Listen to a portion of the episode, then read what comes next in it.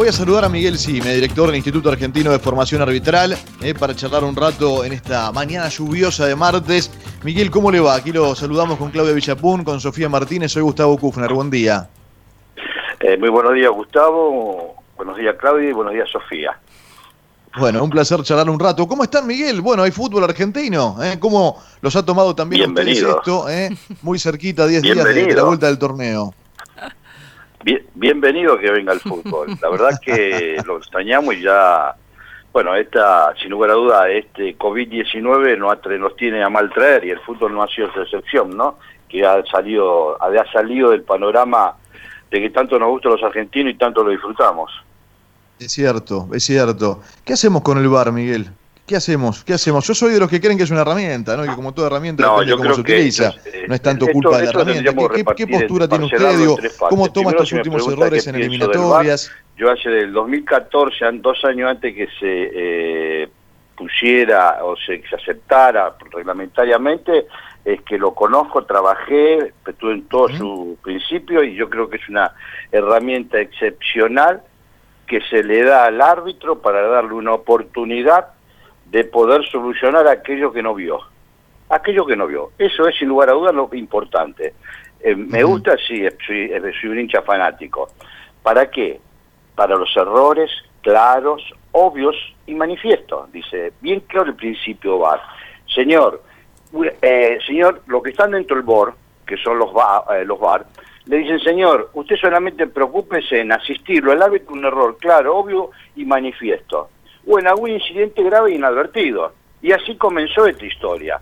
¿Qué era un eso basándose en qué? En cuatro elementos que había que revisar. Si era gol o no era gol, si la pelota entraba o no entraba, una decisión de, un tiro del punto penal o si una infracción dentro del área penal, que era aquello si la falta había sido afuera o si había sido adentro, esas manos que son tan ampulosas pero que lamentablemente la velocidad del juego el árbitro no la veía, este, alguna falta que pasaba desapercibido en la velocidad del juego porque lo tapaban, el equipo arbitral no llegaba a observar, incidente de tarjeta roja, alguna falta que obviamente ha sido puesta la pierna a una altura que el árbitro confundía y por ahí lo considera una tarjeta amarilla y había que llevar una tarjeta roja, o en alguna confusión de identidad donde había algo que podía haber ocurrido y que el árbitro se equivocaba y echaba un jugador por otro. Bueno, ese era el, los principios. Sobre eso había que trabajar y sobre eso había que asistir el árbitro.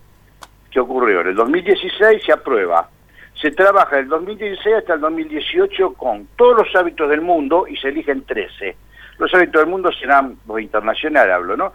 Serán unos 2.000 más o menos, no sé bien la cantidad, pero ser unos 2.000. De esos 2.000 se eligen 13. Esos 13 se llevan al Mundial de Rusia se lo capacita durante dos años, se pone durante el Mundial de Rusia y tuvo una tarea ejemplar. Luego, cada asociación miembro o cada confederación dispone ponerlo en práctica. Y lamentablemente, y lamentablemente, la primera que lo pone en práctica casi es la Comebol.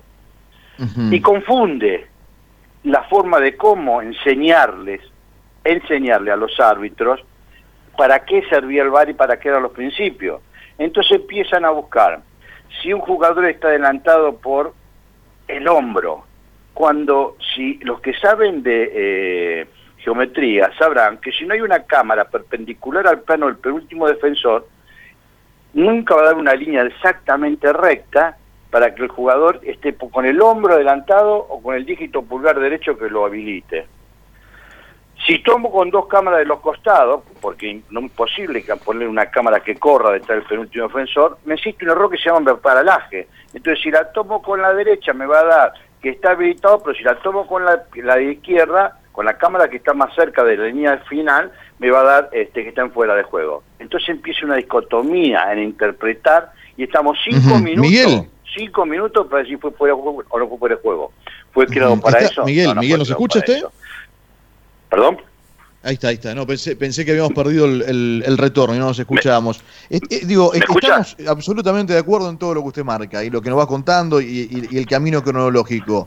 Pero un punto en eso. ¿Qué hacemos cuando el árbitro, que en el bar observa lo mismo que todos nosotros y no determina lo correcto? Caso Brasil-Perú eh, y tantos, tantos casos que están a la vista. Digo, eh, ante eso, ¿qué hacemos? Porque digo, también el bar expone al árbitro que no quiere cobrar lo que todos vemos, ¿no? Bueno, yo le voy a comentar qué es lo que pasa. Eh, le dije que de 2.000 árbitros se habían elegido 13.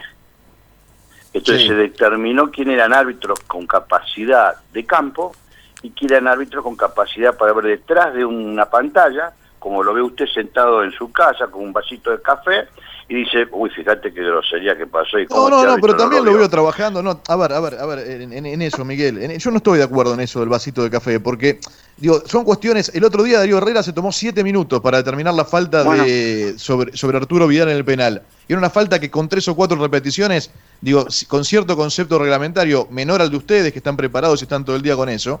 Pero digo, no podemos perder seis, siete minutos tampoco. Digo, en, eso no, discúlpame, pero no pienso igual. No, no, pero estoy de acuerdo en lo que me dice. Es que eh, yo quiero ampliar eso para que para tratemos, tratemos de entendernos. Eh, A ver, eh, usted conduce ese programa.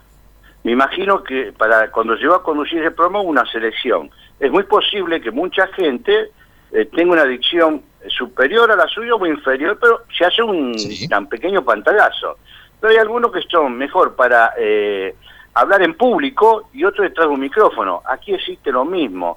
Si no hacemos una buena selección de quién son los que van a estar dentro del labor, quién son los bares, vamos a ocurrir de que confundimos y ponemos personas que la presión que le dan para que busque lo insoportable, lo que es tan sencillo ver en, en un minuto, menos de un minuto, en 30 segundos, lo pasemos a 5 minutos. Es porque no se ha hecho una selección acorde.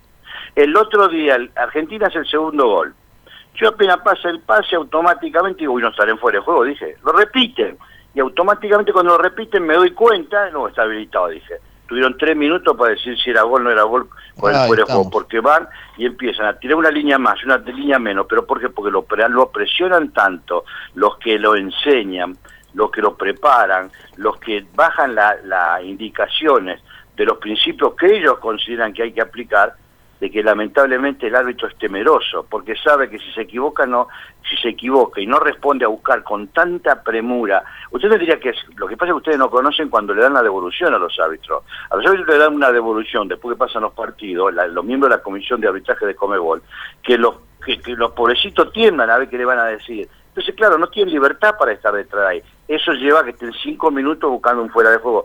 Cinco minutos para decir tarjeta amarilla o tarjeta roja cuando en la amarilla no se tiene por qué inmiscuir en la definición.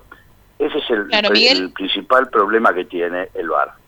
Miguel, eh, según declaraciones de, de Beligoy, dijo que eh, la idea es que el año que viene Argentina tenga VAR y en todos los partidos del campeonato local. ¿Crees que los árbitros que están hoy en nuestro campeonato local están preparados todos para, para esta modernidad, para esta aplicación del VAR?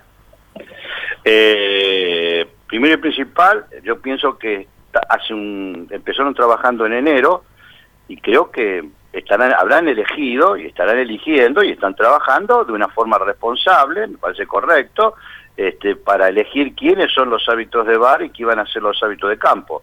Yo estoy seguro que a Pitana no lo voy a poner de hábito de bar, lo tengo que poner como hábito de campo, para hacer un ejemplo. Yo estoy seguro que a no lo voy a poner de hábito de, bar, sino lo voy a poner de hábito de campo. Eso es imprescindible tenerlo bien claro, primero que nada, ¿a quién elijo? Después, una vez que elegí, me imagino que se está trabajando de una forma que el resultado lo veremos cuando estén en funcionamiento siempre la Argentina se ha destacado a nivel de arbitraje de tener los mejores exponentes. Bueno, esperemos que eh, lo que elijan, la historia dirá, eh, después que pasen cuatro o cinco partidos, no mucho más, ¿eh? cuatro o cinco partidos del próximo torneo cuando se ponga en vigencia el VAR y veremos si eligieron bien o eligieron mal. Por ahora que tengo toda la confianza que están trabajando bien y creo que, va con todo por buen camino para que tengamos un VAR acorde a las circunstancias que es Argentina. Sin olvidarnos que Argentina potencialmente eh, le gusta mucho más discutir todos los temas y para el bar me imagino las discusiones que van a crear si no lo hacen rápido y sencillo. Es cierto, es cierto. Miguel, apelo a, una respuesta corta porque estamos en el final del programa, no, no por no querer escucharlo ni mucho menos. Eh, ¿Llegó para quedarse el bar o cree que todo esto puede llegar en algún momento a ponerlo en duda en cuanto a su utilidad futuro? No, el VAR llegó a que para quedarse, salvo que la eh, Comisión de Arbitraje de FIFA cambie el rumbo, cambie el presidente, porque mientras este presidente no, va, no se va a ir nunca al VAR. Ojalá que llegue para quedar, yo quiero que se quede, pero como estos son razones políticas, se pusieron por razones políticas, como no se ponían antes por razones políticas, la política lamentablemente eh, toma esas decisiones finales. No la toman los árbitros, la toman los dirigentes. Miguel, le agradecemos mucho por el tiempo, que tenga un buen día. Un abrazo, gracias por permitirme compartir con usted el espacio y mi afecto tanto para ti, Gustavo, para Claudia y para Sofía. Un placer, un placer siempre, Miguel, muy amable, muy gentil, director del Instituto Argentino de Formación Arbitral, Miguel Sime charlando con nosotros.